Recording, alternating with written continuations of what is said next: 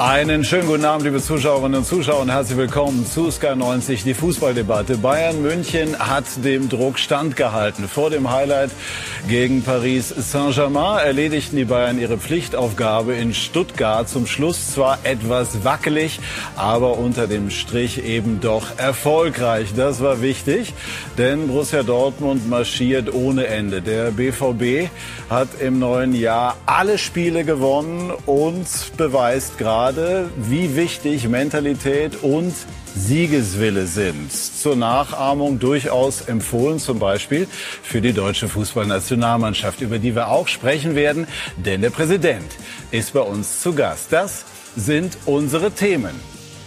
Mission 2024 oder der Traum vom Sommermärchen. Jetzt spricht Misslintat, der frühere Sportdirektor des VfB Stuttgart, erklärt, warum es im November zur Trennung kam und die brisante Rückkehr. Thomas Reis siegt mit Schalke bei seinem Ex-Club Bochum. Und das ist unsere Runde. Unser Sky-Experte, Didi Hamann, den ich ganz herzlich willkomme, sagt, Jan Sommer, der Vertreter, wenn man so möchte, von Manuel Neuer, ist noch nicht wirklich bei den Bayern angekommen. Heribert Bruchhagen, herzlich willkommen, unser Sky-Experte. Für ihn ist Schalke eine Herzensangelegenheit. Er ist seit knapp 30 Jahren Mitglied dort und es war sein erster Job im Profifußball. Das verbindet. Herzlich willkommen an Sven Mislintat. Er hatte eine enge emotionale Verbindung zum VfB Stuttgart und verfolgt das Geschehen beim VfB äh, nach wie vor sehr, sehr intensiv. Die Lage, das kann man so sagen, ist brenzlig und ein herzliches Willkommen an Bernd Neuendorf, den Präsident des Deutschen Fußballbundes seit knapp einem Jahr im Amt. Es war eine intensive Zeit und es wird in dieser Taktung weitergehen. Und bevor wir uns über den DFB unterhalten, eine kurze, schnelle Runde sozusagen einmal alle Themen angerissen, die wir heute besprechen werden und wollen. Didi, Jan Sommer ist noch nicht angekommen bei den Bayern. Glaubst du, warum nicht? Ach, warum nicht, äh, weiß ich nicht. Oder warum hast du diesen Eindruck? Naja, es gab ja diese rote Karte für Upamecano, wo ein Neuer wahrscheinlich 10 äh, oder 15 Meter weiter vom Tor steht. Also die, die, die, die Abstimmung ist da mit Sicherheit noch nicht so, wie es mit Neuer ist. Ist auch verständlich, weil er erst seit wenigen Wochen da ist. Aber wenn man sich die äh, Spiele anschaut, die er gehalten hat für die Bayern, da hat er, ich kann mich nicht erinnern, dass er einen Ball gehalten hätte, wo man sagt, den muss er nicht halten. Und äh, ja, deswegen, wenn man sich die Dortmund anschaut, die haben jetzt zehnmal gewonnen, ein Kobel macht das, ein Sommer macht das im Moment noch nicht bei Bayern. Werden wir nachher vertiefen. Herbert, schafft Schalke das Wunder Klassenerhalt? Ich habe hier in der Sendung gesessen und prognostiziert, dass es Schalke nicht schafft, weil die Qualität der Mannschaft äh, nicht gut genug ist. Siehe da, man kann sich im Fußball täuschen und ich hoffe, dass ich mich täusche. Es, Im Augenblick zeigt die Mannschaft Charakter und es ist eine Geschlossenheit da. Die Zuschauer spüren es, dass hier Geschlossenheit ist und ich wünsche mir, dass es so weitergeht in Schalke.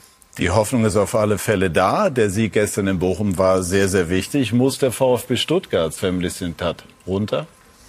Nein, bin der festen Überzeugung, dass die Stuttgarter es erneut schaffen und zur Not wieder in letzter Sekunde. Wie eng ist die Bindung noch? Ja, natürlich, wenn man fast vier Jahre dort ist äh, und die ganze Mannschaft zusammengestellt hat, eine extrem coole Gruppe hatte äh, mit Staff, mit den Leuten, mit denen man eng zusammengearbeitet hat. Ein sehr, sehr guter Zusammenhalt da war. Immer noch eng, zumal wir noch als Familie in Stuttgart leben. Hat die Trennung wehgetan? Das kann man äh, ohne Wenn und Aber bejahen. Also wenn man so viel Herzblut und auch Identität äh, mit einer Sache annimmt, dann, äh, dann ist das sicherlich auch ein Thema. Wehtun ist immer ein großes Wort dafür, aber ist etwas, was äh, zumindest Wehmut hat, vor allem wenn die Jungs spielen, ja. Herr Neuendorf, wird Deutschland 2024 Europameister? Gute Frage. Ich äh, würde einfach mal sagen, die Voraussetzungen dafür sind auf jeden Fall da. Ich glaube, die, äh, äh, wenn ich sehe äh, und das äh, direkt auch mit Blick auf die Weltmeisterschaft, die hinter uns liegt, ich glaube, wir haben einen guten Kader insgesamt. Ich glaube, jetzt äh, äh, kommt auch so langsam das Gespür dafür auf, dass wir ein Turnier im eigenen Land haben. Die Begeisterung wächst ein bisschen und äh, man guckt stärker darauf hin. Und äh, ja, und das ist halt, äh, das ist halt, glaube ich, für viele Spieler natürlich auch ein Traum, äh, im eigenen Land so ein Turnier zu spielen. Und äh, deshalb gehe ich davon aus, dass alle top motiviert sind. Und das ist für mich die Grundvoraussetzung dafür, dass wir weit kommen. Macht es Spaß? DFB-Präsident zu sein. Absolut. Ich bin äh, jeden Tag noch. Natürlich hat man Erlebnisse, wo man sagt, äh, äh das ist äh, schon sehr speziell, aber äh, trotzdem äh, es ist äh, für den Fußball zu arbeiten, glaube ich, egal in welcher Position, alle, die wir hier sitzen, ist es, glaube ich, äh, großartig und äh, äh, tolle Menschen, die man kennenlernt, tolle Netzwerke, die man, die man äh, etablieren kann. Und äh, ich bin mit Herz und Seele nach wie vor dabei. Entspricht Gianni Infantino Ihrer Idealvorstellung eines FIFA-Präsidenten?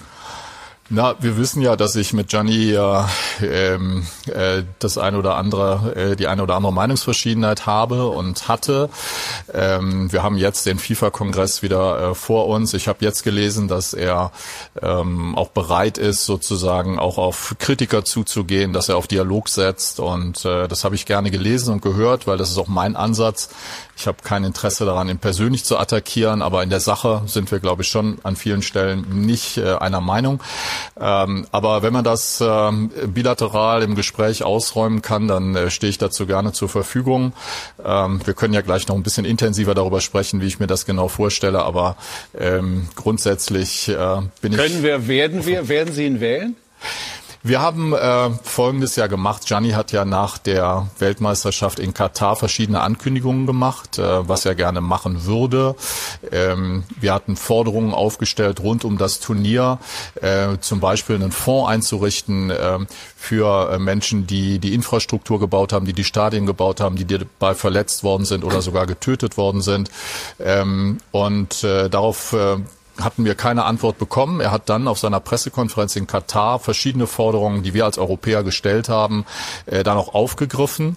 Und das fanden wir einen Schritt in die richtige Richtung. Ähm, nur leider haben wir seitdem auch wieder nichts mehr davon gehört. Wir sehen jetzt im Moment keine Fortschritte, äh, dass den Ankündigungen auch Taten folgen. Aber wir müssen ihn natürlich an seinen Taten messen. Und wir sind nach wie vor dabei zu schauen, gibt es Fortschritte. Und äh, wir werden im Präsidium äh, jetzt äh, zeitnah vor dem dem FIFA-Kongress darüber beraten und auch entscheiden. Äh, Hat jetzt die Frage bisher noch nicht beantwortet. Nein, steht das ist so. Wissen Sie es schon oder Nein, steht es noch nicht fest? Nein, das steht noch nicht fest, weil wir es in den, das ist ja nichts, was ein Präsident alleine entscheidet, sondern was wir in, im Präsidium des DFB diskutieren und entscheiden werden. Gut. Also viele spannende Themen rund um den Deutschen Fußballbund, um die anstehende Europameisterschaft, die hinter uns liegende Weltmeisterschaft, die nicht ganz so erfolgreich war. Und äh, Stefan Graf hat sich damit intensiv auseinandergesetzt.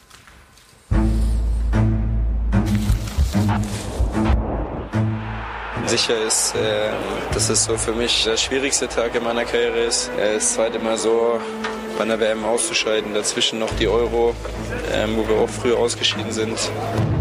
Ist schon ähm, bitter und ähm, viele vertane Chancen ähm, innerhalb von vier Jahren. Die Mannschaften mit viel Erfahrung, die auch bei den letzten Turnieren erfolgreich waren, wie England oder Frankreich, die waren mental einfach bereit, sich auf den sportlichen Wettbewerb zu konzentrieren und nicht auf politische Botschaften. Es gab so viele Probleme vor und während der Weltmeisterschaft, Diskussion, Ablenkung für die Spieler. Die Verantwortlichen von DFB haben meiner Meinung, meiner Meinung nach den Trainer bzw. die Mannschaft so ein bisschen im Regen stehen lassen. Gerade frisch reingekommen die Meldung, dass Oliver Bierhoff von all seinen Ämtern beim DFB zurücktritt. Ich frage mich eigentlich, was wirft man ihm tatsächlich vor?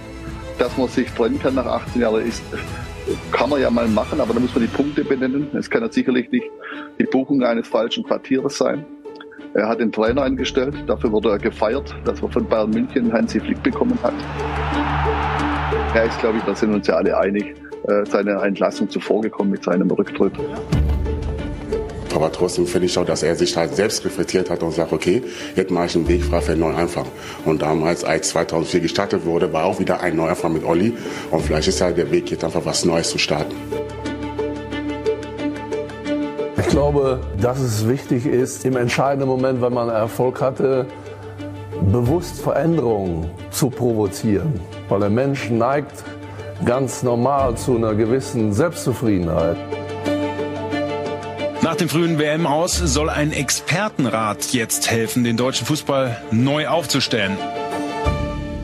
ich glaube, da sind schon Persönlichkeiten dabei, die auch Dinge in Frage stellen und auch kritisch hinterfragen.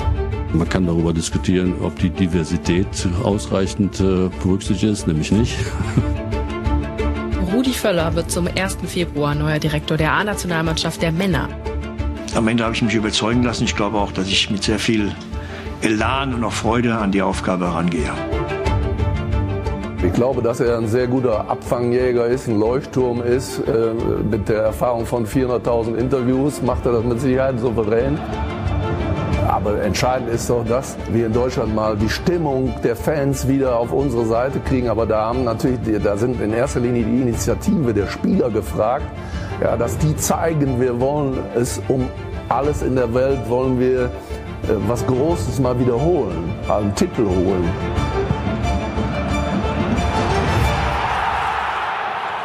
Sprechen wir zunächst mal über den Sport. Wie kann die deutsche Fußballnationalmannschaft wieder erfolgreicher spielen? An mich gefragt. Mhm. Ja, sehr gerne beantwortet. Also ganz grundsätzlich, glaube ich, ist es unheimlich wichtig, als eine geschlossene Einheit dazustehen, ein klares Konzept, auch ein mehrjähriges äh, Konzept zu verfolgen. Ähm, und da ist natürlich die, der Zeitraum eigentlich mal nur bis äh, zu dem Turnier im eigenen Lande relativ kurz. Ähm, ich glaube, es der deutschen Nationalmannschaft hat es immer gut getan, wenn man in Zyklen Mannschaften gebaut hat, auch zu bestimmten Phasen des Misserfolgs verjüngt hat und dann auch ähm, zum Plan gestanden hat. Und ähm, das grundsätzlich eigentlich für alles, das, was du ein bisschen neu aufbauen musst, ja die, die Tatsache, dass eine gewisse Kontinuität und ein Zusammenhalt und dann eben auch mit der Qualität der Spieler äh, zu Erfolg führen kann. Und da ist ähm, erneut eine, äh, eine EM diesmal im eigenen Lande wunderbarer Startschuss, vielleicht einen neuen Zyklus anzufangen. Klar, die mannschaftliche Geschlossenheit muss es bringen. Wir werden keinen Mittelstürmer der Weltklasse äh, in einem Jahr haben, da bin ich überzeugt. Aber wir haben äh, beispielsweise äh, mit Wirz und Musiala wunderbare Nachwuchstalente, die noch ein Jahr äh, zur Reife vor sich haben. Die Initialzündung muss vom grünen Rasen ausgehen. Bei aller Liebe zum Präsidenten, äh, das ist nicht entscheidend. Bei aller Liebe zum Rudi Völler, das ist nicht entscheidend. Die Initialzündung muss auf dem grünen Rasen stattfinden und die Mannschaft muss Begeisterung ausstrahlen. Und dann ist auch sicherlich ganz schnell äh, die Eigendynamik des Erfolges, die sich einstellt. Und darauf äh, kann man nur hoffen. Beim äh, Thema Erfolg geht es immer auch um den Trainer. Es gibt äh, gute Gründe zu sagen, man belässt Hansi Flick im Amt. Dennoch ähm, habe ich mich gefragt, ist die Diskussion darüber, ob man an ihm festhält oder nicht, Ergebnis offen geführt worden oder war für Sie immer klar, er bleibt es? Ich habe ja nach dem Turnier gesagt, äh, äh, noch vor dem Abflug aus Doha, dass wir, äh, dass wir sehr äh, genau das äh, Ergebnis jetzt auch analysieren müssen. Ist das wir, passiert? Das ist passiert, äh, wie jeder weiß. Wir haben uns ja getroffen, äh, Aki Watzke und ich. Wir waren mit mit Hansi Flick zusammen, äh, haben ähm, ähm, lange darüber gesprochen, was äh, vorgefallen ist, wie die wie die Leistung war, äh, wo man äh, vielleicht auch die eine oder andere äh, Schwachstelle schon gesehen hat oder so. Und äh, es war eigentlich für uns klar in dem Moment, äh, und das darf man ja nicht vergessen. Hansi Flick hat ja äh, gute Ergebnisse gehabt, auch vor dem äh, vor dem Turnier. Und äh, da waren ja, es gab ja. sicherlich einige Unentschieden aber es gab auch äh, die Überzeugung, äh, er war auch noch nicht so lange im Amt, aber dass äh, wir haben uns fest äh, in die Augen geschaut und gesagt, also wir glauben, dass Hansi Flick äh, äh, jemand ist, der, äh, der die Mannschaft auch zum Erfolg führen kann. Und auch deswegen, weil ich sage, äh, ich habe das ja erlebt, auch in Katar, wenn man im Quartier war und der Umgang miteinander, wie ähm, wie die Ansprache an die Spieler ist, ob er die Spieler erreicht oder man hat ja ein Gespür dafür, ist jemand weit weg von der Mannschaft oder oder kriegt er äh, äh, kriegt er sozusagen seine Botschaften transportiert und dieses Gefühl, das hatten wir unbedingt, äh, dass dass das der Fall ist und deswegen waren wir auch so optimistisch, dass er das hinbekommen kann.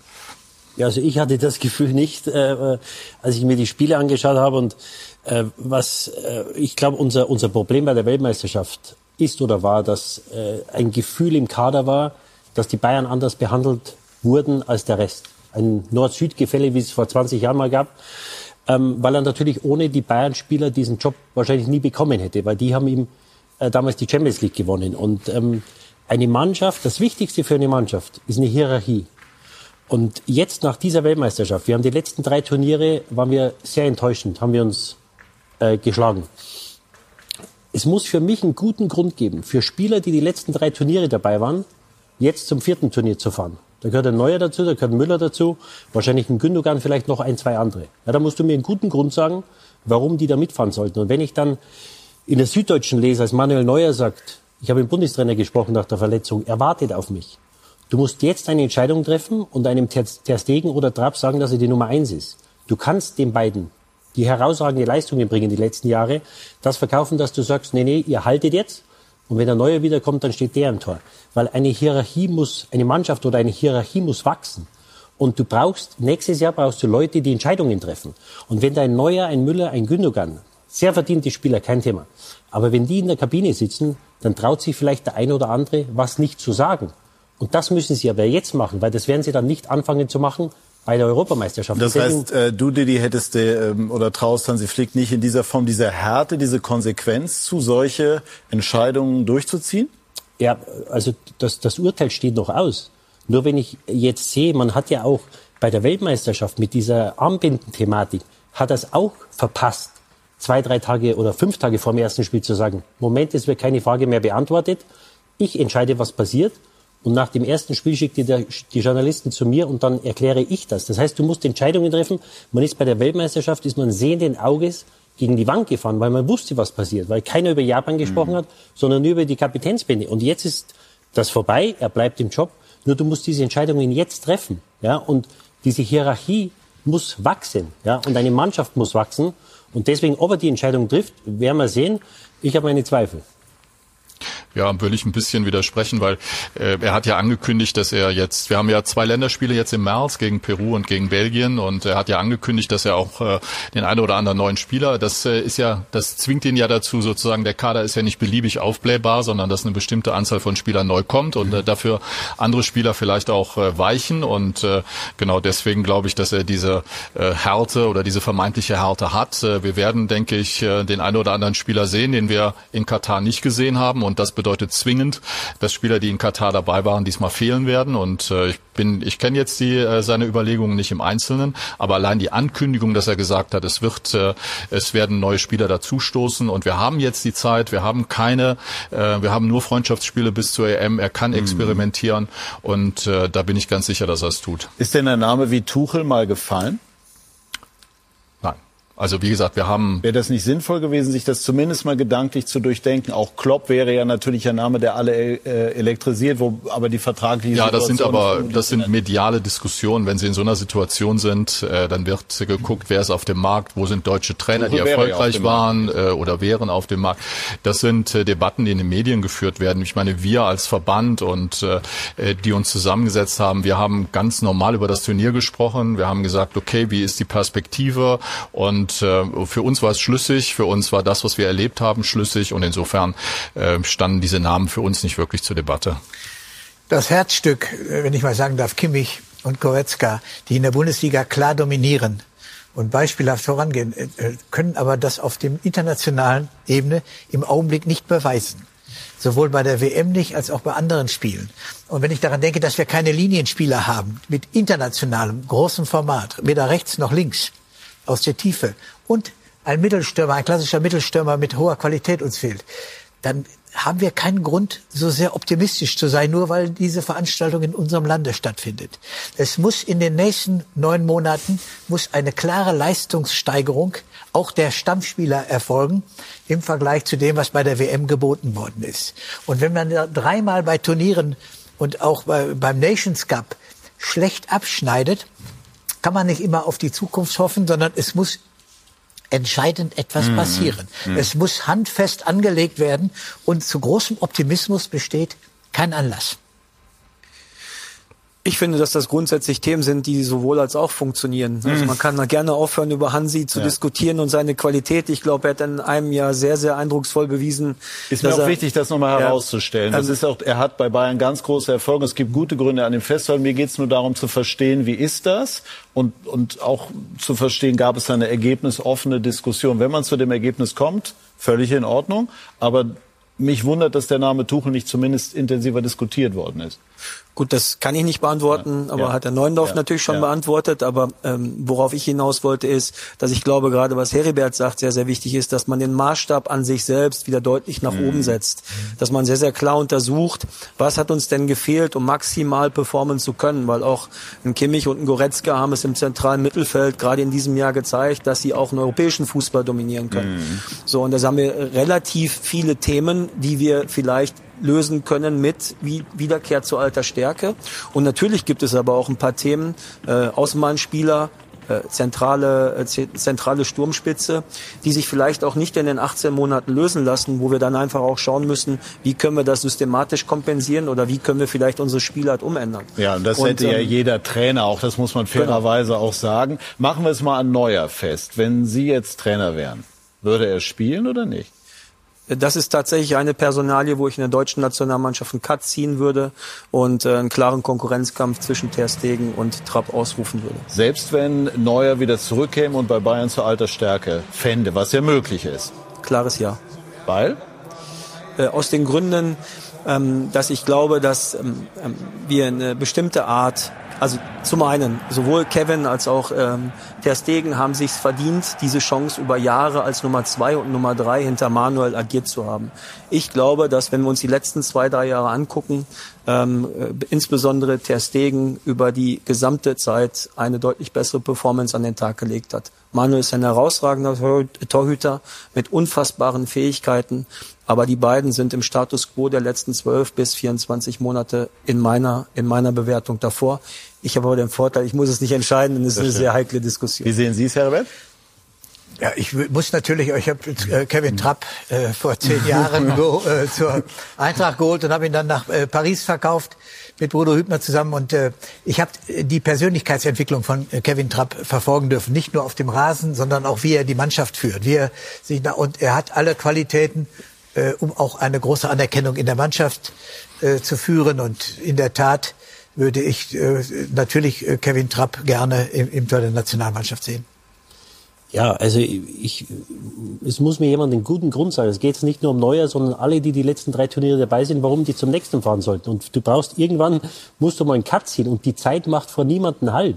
Und diese Entscheidungen, die, die der Grund wäre, dass man ihre grundsätzliche Qualität kennt und hofft, dass sie sie dann ja, beim aber nächsten bei Neuer Turnier weißt ja noch nicht mal. Wie willst du denn einem Terstegen oder einem Trapp jetzt verkaufen, zu sagen, ihr spielt jetzt äh, die Freundschaftsspiele, wo es um nichts geht und im, im, im Herbst kommt der andere wieder. Und wenn der Neue im, im nächsten Frühjahr wieder, wieder spielt und überragend hält und besser hält als die anderen, ja gut, dann, dann spielt er, gibt's ja gar keine Diskussion. Aber du musst doch jetzt diesen Spielern, das haben sie sich verdient, wie es Sven sagt, das haben sie sich doch verdient. Sie haben jetzt zugeschaut, sie haben wahrscheinlich nicht schlechter gehalten, aber aufgrund seiner Verdienste hat Neuer gehalten und wenn die, die Nummer eins nichts verkehrt macht, dann bleibt er im Tor.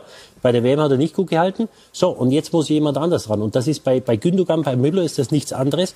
Und diese Entscheidungen musst du treffen. Und wenn die Spieler die Entscheidungen nicht treffen, dann muss man halt nachhelfen. Und, und da wird sich jetzt die Frage stellen, die nächsten Wochen und Monate, ob er dann in der Lage ist, einem Müller oder einem Gündogan zu sagen, pass auf, es ist jetzt vorbei, weil das müsste er meiner Meinung nach machen, um auch dann die Akzeptanz der Nicht-Bayern zu haben. Ich glaube, das ist das größte Problem, dass die bei der Weltmeisterschaft, also Harvards nach dem ersten Spiel rausgeholt hat, dass der Rest des Kaders gesagt mhm. hat, lass die Bayern spielen, äh, wir spielen eh nicht. Haben Sie denn den Eindruck, Herr Neuendorf, dass Hansi Flick eher, wie es durchaus seinem Naturell, glaube ich, entspricht, auf Kontinuität setzt oder dass er doch auch im Hinblick auf die Euro 2024, so wie es hier anklingt, ähm, ja auch harte Personalentscheidungen bereit ist zu treffen? Absolut, das ist mein Eindruck. Ich glaube, ähm, was hier so anklang, das ist ja so ein bisschen Bevorzugen der Bayern.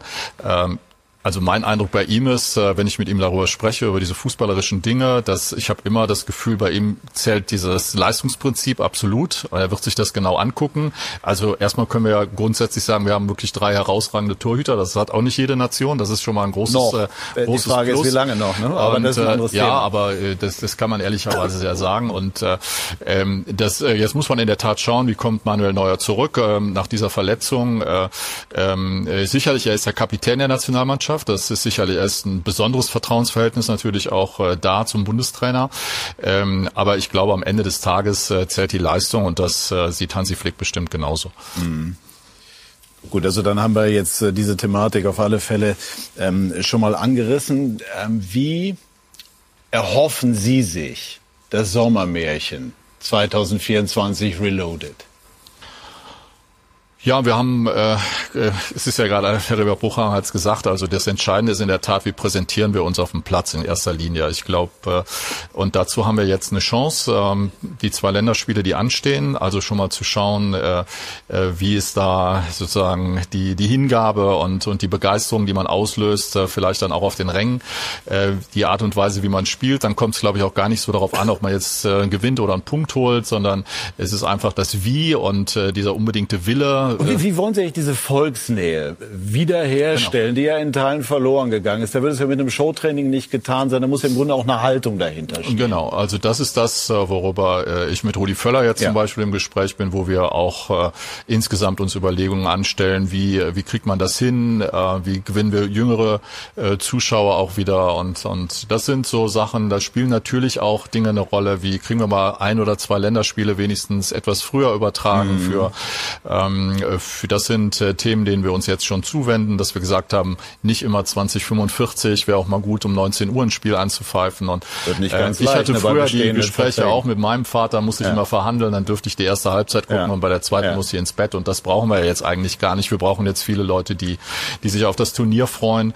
Und äh, ich glaube, da kommt, äh, da kommt sicherlich einiges äh, von uns, wo wir sagen, ja, öffentliches Training, aber wir öffnen den Campus in Frankfurt. Wir lassen die Leute einfach ein bisschen teilhaben an dem ganzen Drumherum und an der Vorfreude auf das Turnier. Und in den Host Cities, wir spielen in zehn Städten in Deutschland. Äh, da sind wir mit den Städten im Gespräch, was man vorher äh, alles äh, initiieren kann. Es wird Aktionen geben und ich glaube, wir sind auch mit der Bundesregierung im Gespräch, auch politisch. Wir können ja auch unser Land insgesamt nochmal darstellen. Es sind Millionen von Menschen, die in unser Land kommen. Ähm, äh, das wird in der ganzen Welt übertragen und wir haben eine einmalige Chance, über den Fußball hinaus unser Land äh, zu präsentieren und deswegen glaube ich, ist es auch sinnvoll, mit der Politik zu reden, diese Begeisterung ein bisschen insgesamt zu zu forcieren. Wir haben politisch insgesamt schwierige Rahmenbedingungen und da ist, glaube ich, so ein Turnier kann das ja auch mal ein bisschen was Erfreuliches sein. Apropos Sommermärchen. Franz Beckenbauer wird eng verbunden mit dem Sommermärchen 2006. Sie waren, soweit ich informiert bin, vor einigen Wochen bei ihm zu Besuch. Äh, versuchen Sie wieder eine Annäherung zwischen ähm, DFB und Franz Beckenbauer hinzubekommen?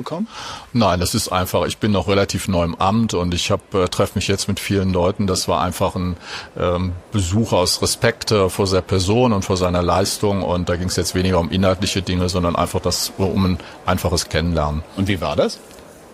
Sehr nett, sehr zuvorkommend, sehr freundlich.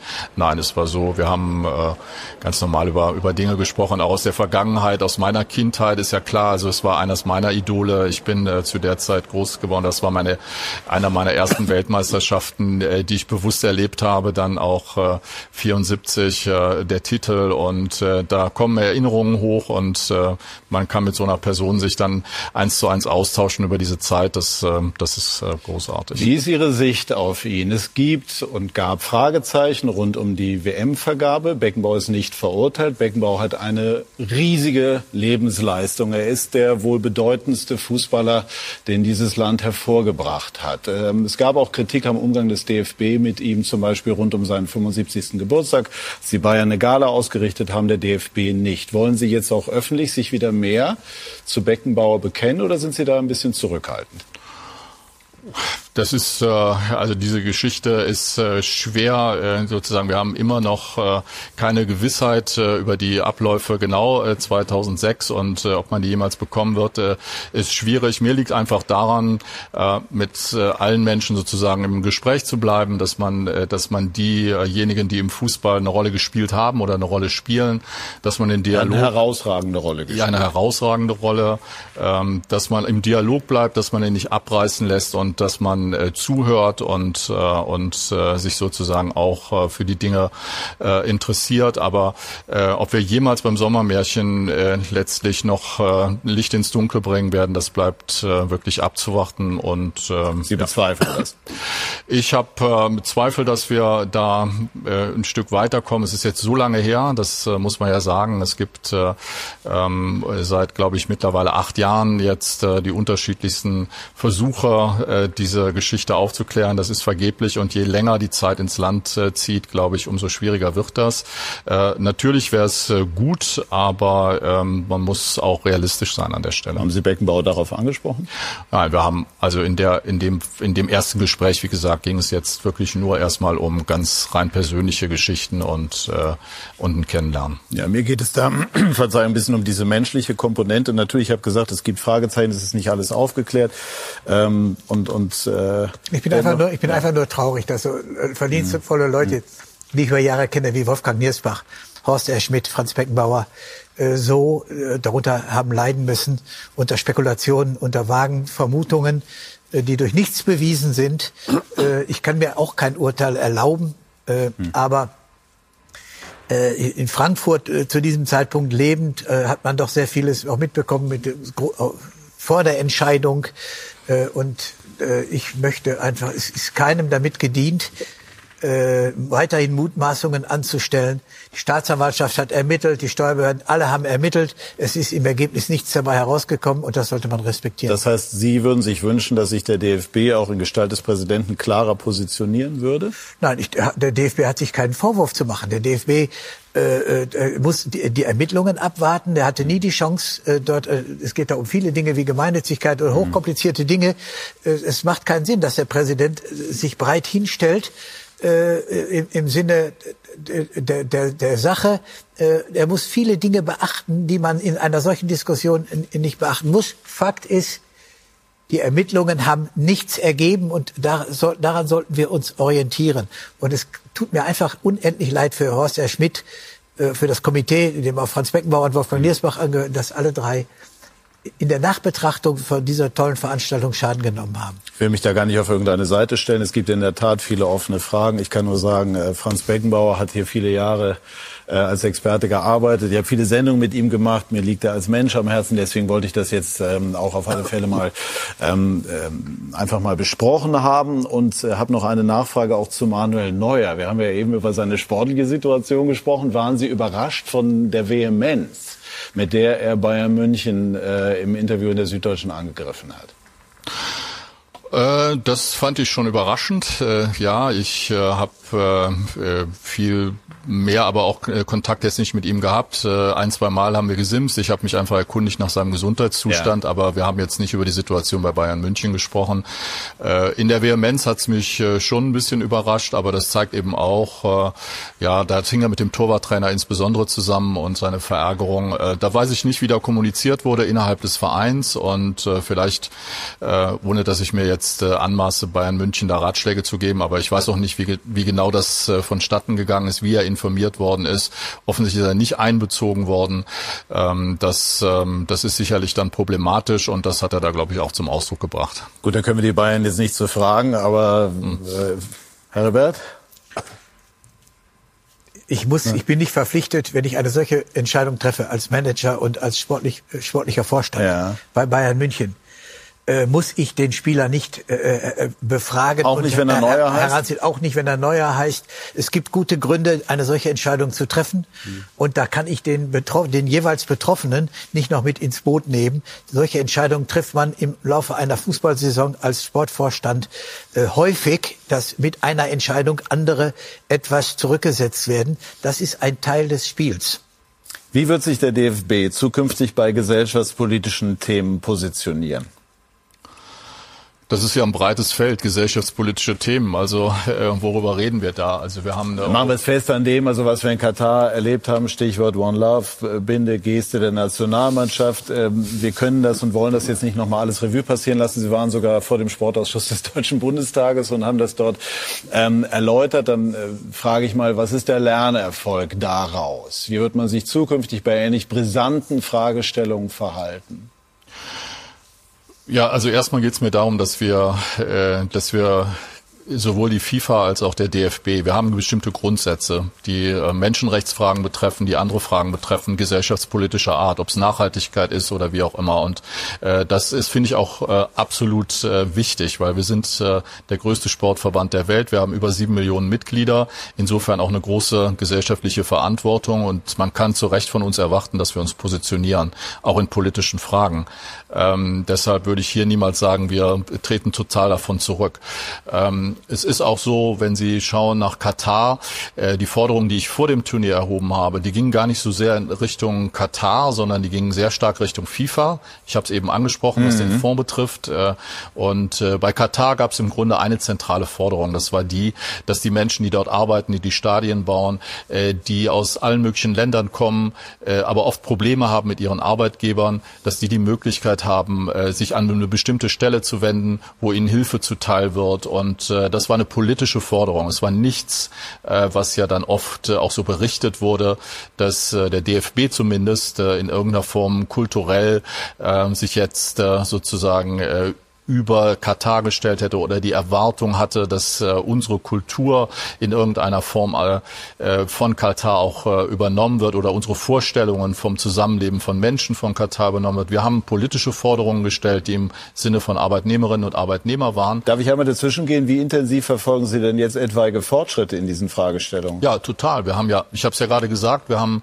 ähm, Gianni Infantino hat ja, das rechne ich uns Europäern durchaus an, nach dem Turnier auch, äh, ist ja auf Forderungen Forderungen eingegangen, die wir erhoben haben und hat gesagt, ja, diesen, es soll einen Fonds geben, ähm, es soll ein Migration Working Center geben, also das eine Stelle, wo sich Arbeitnehmer hinwenden können. Ähm, das äh, hat es alles gegeben nach dem Turnier.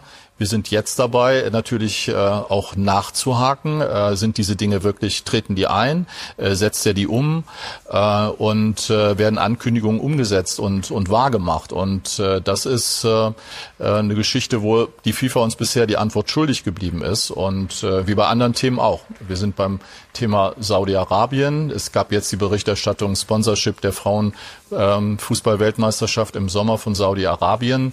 Äh, wir wollten einfach Hintergründe dazu haben und äh, die sind zu uns äh, nicht gegeben worden. Wir haben nachgefragt bei der FIFA. Wir haben bis heute keine offizielle Bestätigung, dass Saudi-Arabien als Sponsor auftritt der Frauen-Weltmeisterschaft und wenn ja, unter welchen Bedingungen das erfolgt. Äh, gibt es dann irgendwelche äh, Verabredungen, dass man im Sinne von Frauenfußball dann auch äh, ähm, der saudische Sponsor aktiv wird? Nichts. Wir wissen äh, einfach zu wenig und das ist äh, das, was ich auch kritisiere an der FIFA. Also wir sind ein großer Verband, der größte überhaupt. Wir haben 211 Verbände. Haben Sie auch den entsprechenden Einfluss?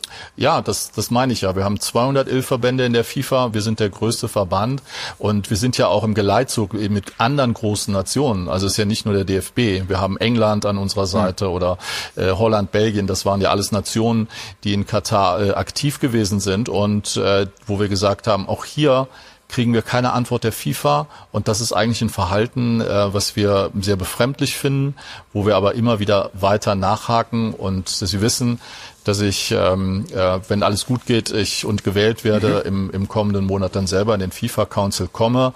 Das ist mit Sicherheit was, wo ich über das UEFA-Ticket vereinfacht formuliert. So ist es. Und dann, dann wird man sehen, man wird Protokolle lesen müssen, man wird Anträge stellen, man wird nachfragen und äh, wir werden äh, schon insistieren und auch äh, sozusagen öffentlich spielen, wenn wir mit äh, äh dem, was die FIFA unseren Antworten liefert, nicht einverstanden sind. Also die Zeit von Vertröstungen muss auch vorbei sein, es muss dann auch wirklich sichtbar werden. Haben Sie Infantino das klar gemacht? Ja, ich habe äh, ähm, also vor der WM hatten wir ein längeres Vier-Augen-Gespräch auch. Ähm, wir hatten, äh, wir haben jetzt, wie gesagt, nicht direkt mit Gianni Infantino, mhm. aber mit der äh, mit der FIFA und äh, wichtigen Menschen der FIFA kommuniziert.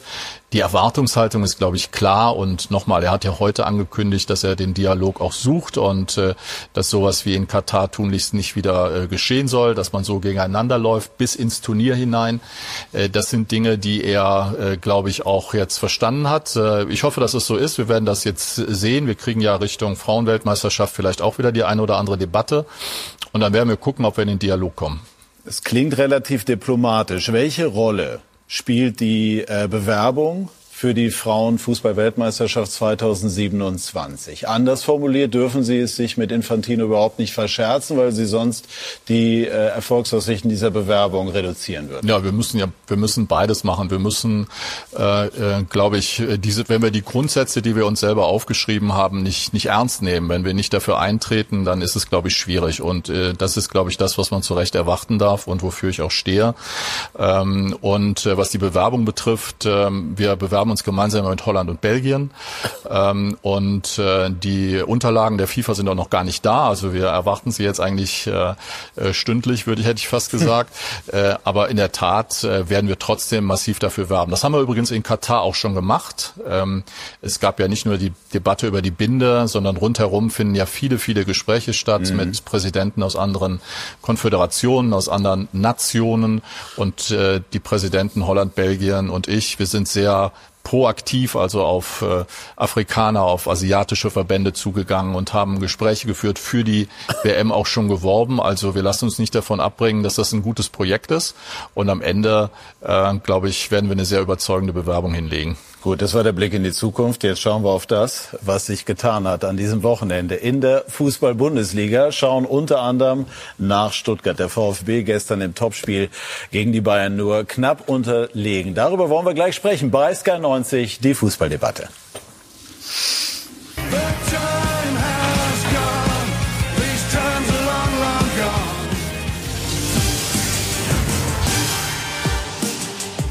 Wir sind zurück bei SK90, die Fußballdebatte und schauen auf das Topspiel von gestern. Der VfB Stuttgart, Sven Schröter, machte den Bayern das Leben richtig schwer.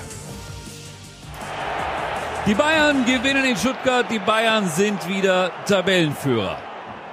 In der ersten Halbzeit fällt Überlegenheit der Münchner. Ein paar Chancen waren auch dabei, aber es dauerte bis zur 39. Minute, ehe die Licht hier trifft. Torwartfehler von Bredlo, der ansonsten gut hielt. Den aber kann er, den aber sollte er haben. Die zweite Halbzeit. Die Bayern nach einer guten Stunde. Musiala, Müller, Schuppomoting wunderbar gespielt. Das 0 zu 2. Und die vermeintliche Entscheidung Schuppomoting, der seinen Vertrag bei den Bayern ja um ein weiteres Jahr verlängert hat. Der VfB mühte sich versuchte dagegen zu halten und dann in der 88. Minute der eingewechselte Tomasch und der eingewechselte Perea. 1 zu 2, nochmal Hoffnung für Stuttgart, aber es blieb beim knappen Sieg für die Bayern. Heute, finde ich, äh, hätten wir äh, ähm, ja, das 2-2 noch machen können. Ich finde, wie gesagt, im Vorfeld hätten wir das äh, 1-0 machen können. Äh, ist keine Frage, dass Bayern da sehr, sehr stark ist und es auch nicht unverdient äh, gewonnen hat. Äh, trotzdem mit dem Quäntchen Glück holst du dann noch mal einen Punkt. Wenn du dann so spät ein Tor kriegst, dann wirft der Gegner normal alles nach vorne, dann äh, gab es nochmal diese eine gefährliche Situation mit dem Kopfball, wo man Ausgleich kriegen können, Gott sei Dank nicht. Ich glaube, am Ende ist es schon verdient, weil wir die bessere Mannschaft waren, aber müssen es trotzdem finde ich, alle ein bisschen seriöser noch zu Ende spielen. Ähm, glaube, aufs dritte Tor gehen dann ist es, glaube ich, schneller beendet, das Spiel. Wir sprechen gleich über die Bayern, aber zunächst, wenn Misslint hat, warum steckt so viel Begabung, so viel Talent wie beim VfB Stuttgart wieder im Abstiegskampf fest? Ja gut, ich könnte es jetzt ganz einfach äußern mit, ja. äh, die Ergebnisse stimmen nicht, ja. ja. aber das ist natürlich nicht die Antwort, die Sie hören wollen. Ähm, ist ein tieferlegendes Thema. Also ich glaube, dass grundsätzlich der Club immer damit zu kämpfen hat, über relativ hohe Transfereinnahmen, Automatismen immer wieder rauszubrechen. Ich glaube, dass ein wunderschönes Beispiel war gerade die Saison 1 äh, in, der, in der Bundesliga nach Wiederaufstieg. Das einzige Jahr, wo wir auch etwas Geld investieren konnten und die komplette Truppe zusammenhalten konnten. Alle Automatismen griefen, blieben bestehen und konnten sogar Qualität dazu addieren. Und, ähm, und dann kommt eins zum anderen. Und da muss man relativ klar sagen, dass eben in der Bundesliga ab einer gewissen Position 10 bis 18 alles möglich ist. Ähm, die ersten neun vielleicht etwas davor. Und ähm, da muss alles passen. Da muss vor allem passen, dass äh, die Leistungsträger fit bleiben, gesund bleiben und da muss auch der Zusammenhalt im Club passen. Ist Bruno Labbadia nach Ihrer Einschätzung der Richtige für dieses Team? Gut, die Frage habe ich ja grundsätzlich mal beantwortet. Das ist ja eins der Themen, wo am Ende Alexander Werle und ich vielleicht auch nicht einer Meinung waren. Ähm, Bruno, finde ich, weißt du ganz genau, was du bekommst, ganz genau die Art von Fußball, Wenn es um meine persönliche Meinung geht, ähm, dann muss ich sagen, dass ich glaube nicht, dass es ein perfekter Match ist, der mit der Mannschaft zusammenhängt. Nichtsdestotrotz ähm, kann auch Bruno mit seinen Qualitäten natürlich ähm, etwas anderer Ausrichtung, deutlich defensiver, taktisch sehr diszipliniert, sehr kompakt stehend, mit den Mitteln der Mannschaft auch den Klassenerhalt schaffen und glaube auch daran, dass es auch mit Bruno möglich ist. Warum schwankt diese Mannschaft so sehr? Das kann ich nicht beurteilen. Ich sehe sie nur gerne. Erstaunlicherweise. Stuttgart äh, sehe ich gern, die Eintracht sehe ich gern. Das heißt, das Spiel äh, ist jetzt nicht so, ich will jetzt äh, keine anderen Vereine nennen, aber das Spiel ist nach vorne orientiert. Die Spieler sind wendig, schnell. Die Ergebnisse spiegeln nicht wider, was immer in 90 Minuten auf dem Platz äh, stattfindet. Aber ich bin nicht nah genug an Stuttgart dran, um da ein Urteil geben, ein gutes Urteil geben zu können. Könnte vielleicht mit fehlender Widerstandsfähigkeit in bestimmten Spielen, in bestimmten Situationen zu tun haben? Ja, also ich bin ja da im, im, im Camp vom Heribert. Also ich schaue sie auch unheimlich gerne an und ich habe auch letztes Jahr immer wieder gesagt, die sind zu gut, um abzusteigen. Ja, und da haben wir Silas und, und Kalajdzic äh, lange gefehlt. Gilt das dieses Jahr auch? Es ist unten wahnsinnig eng. Ja, nur das geht ja jetzt seit 18 oder über 18 Monaten. Und jetzt fehlt natürlich Girassi, für den sie keinen mhm. Ersatz haben im Moment. Und wenn du dann so lange unten stehst, also du sagst, sie sind schwankend, ich würde nicht wirklich sagen, dass sie schwankend sind, weil sie gewinnen ja zu selten. Also sie, sie, sie sind ja konstant da unten. Also die Schwankungen haben Schlagseite. Ja, aber, aber, aber, also ich tue mich jetzt schwer, nach 18 Monaten zu sagen, ja, die spielen guten Fußball, weil es ist ja kein Zufall, wenn du dann nach 18 oder 20 Monaten immer noch da unten stehst. Und ich mache mal dieses Jahr, muss ich sagen, muss ich, äh, mache ich mir schon äh, ein bisschen Sorgen um die Stuttgarter, weil sie sich zu oft nicht belohnen und es wird auch eine Phase kommen, wo sie dann mal nicht so gut spielen. Und wenn du gut spielst und nicht gewinnst, ja gut, dann wird es schwer, Spiele zu gewinnen, wenn du nicht gut spielst. Wann hat sich die Trennung von Ihnen und äh, dem VfB abgezeichnet? Gut, öffentlich ist es ja sehr klar. Ähm, was das Gefühl im Innern angeht, äh, hat das natürlich deutlich früher angefangen. Also ich glaube, dass ähm, gerade so äh, um die Zeit der Saisonanalyse bis hin ähm, natürlich in den September hinein ähm, wir ein sehr professionelles Arbeiten miteinander hatten und ähm, man schon sagen muss, dass im Innenverhältnis ähm, es eine Art Bruch gegeben hat, natürlich äh, in der Thematik, dass alle Direktoren des Sports, NLZ, äh, Organisationen und mit mir im Profifußball nicht eingebunden waren in die, oder zumindest auch gar nicht informiert worden waren in die Thematik ähm, der Verpflichtungen von Sami Kedira, äh, Philipp Lahm und, äh, und ähm, Gentner. Mhm. Und ähm, das schon ein Thema, das beschäftigt einen dann sehr ad hoc. Natürlich ähm, ist es so, dass man das komplett äh, aus der Öffentlichkeit raushalten möchte und dann natürlich auch Gespräche stattgefunden haben. Aber ganz grundsätzlich, und Didi war ja, glaube ich, einer der ersten, der relativ zügig danach gesagt hat, dass er glaubt, dass es im Winter endet, macht das schon ein komisches Gefühl. Hatten Sie das Gefühl, dass Sie unter Werle eine Chance haben? Ja, grundsätzlich äh, ist Alex schon ein Mensch, der auch eine Chance gibt. Ähm, äh, das ist, das ist, glaube ich, schon klar. Und ähm, es ist ja auch nicht so, dass es kein Vertragsangebot gab. Ähm, aber natürlich müssen da auch für beide Seiten muss alles passen und man muss auch sehr genau bewerten, was ist das für ein Angebot. Und grundsätzlich hatte ich eine Chance, aber ähm, wie soll ich sagen, vielleicht habe ich sie nicht genutzt. Man wollte Ihnen die Kompetenzen nicht zugestehen, die Sie wollten oder die Sie vorher hatten. Ging es in die Richtung? Also ganz grundsätzlich ist ja so, wenn, wenn man die Bewertung über die Arbeit eines, eines Sportmanagers vornimmt als äh, Gesamtvorstand und Aufsichtsrat, dann muss man am Ende des Tages drei Themen meines Erachtens berücksichtigen. Das eine ist, wie hat man finanziell geliefert auf dem Transfermarkt? Sind die Vorgaben erfüllt worden? Ähm, damit äh, einhergehend ähm, sind die Gehaltsbudgets eingehalten worden, hat man die wie vorgegeben reduziert. Das zweite ist, wie erfolgreich spielt die Mannschaft Fußball und das dritte ist, wie wird das Ganze draußen angenommen? Wie transparent kann man erklären? Ihr beiden sagt zu Recht, wir spielen, äh, wir haben eine relativ angenehme Kugel gespielt, eine technisch versierte Kugel. Das war sehr, sehr klar die Zielsetzung von Thomas Hitzelsberger, Markus Rüth, meiner Wenigkeit, Rino, als er dazugekommen ist, dass wir uns orientieren wollten im Prinzip an zwei Perioden, die den, Vf, äh, den VfB Stuttgart stark gemacht haben. Das ist äh, ansehnlichen Fußballspielen, Stichwort magisches Dreieck und natürlich auch auf die jungen Wilden zu setzen, mhm. weil es auch klar war, dass wir immer äh, wieder extreme Transferüberschüsse generieren müssen. So, Darf ich da, mal kurz einhaken ja, bei den Transferüberschüssen? Also äh, da stand so im Raum 100 Millionen, glaube ich, Transferüberschuss. Da hat äh, Alex Werle jetzt im Kicker sinngemäß äh, drauf oder ist drauf eingegangen äh, und hat gesagt, davon sind wir in der Nettobetrachtung ganz weit weg. Ich weiß gar nicht, woher diese Zahl kommt. Wer rechnet besser oder? Weniger gut?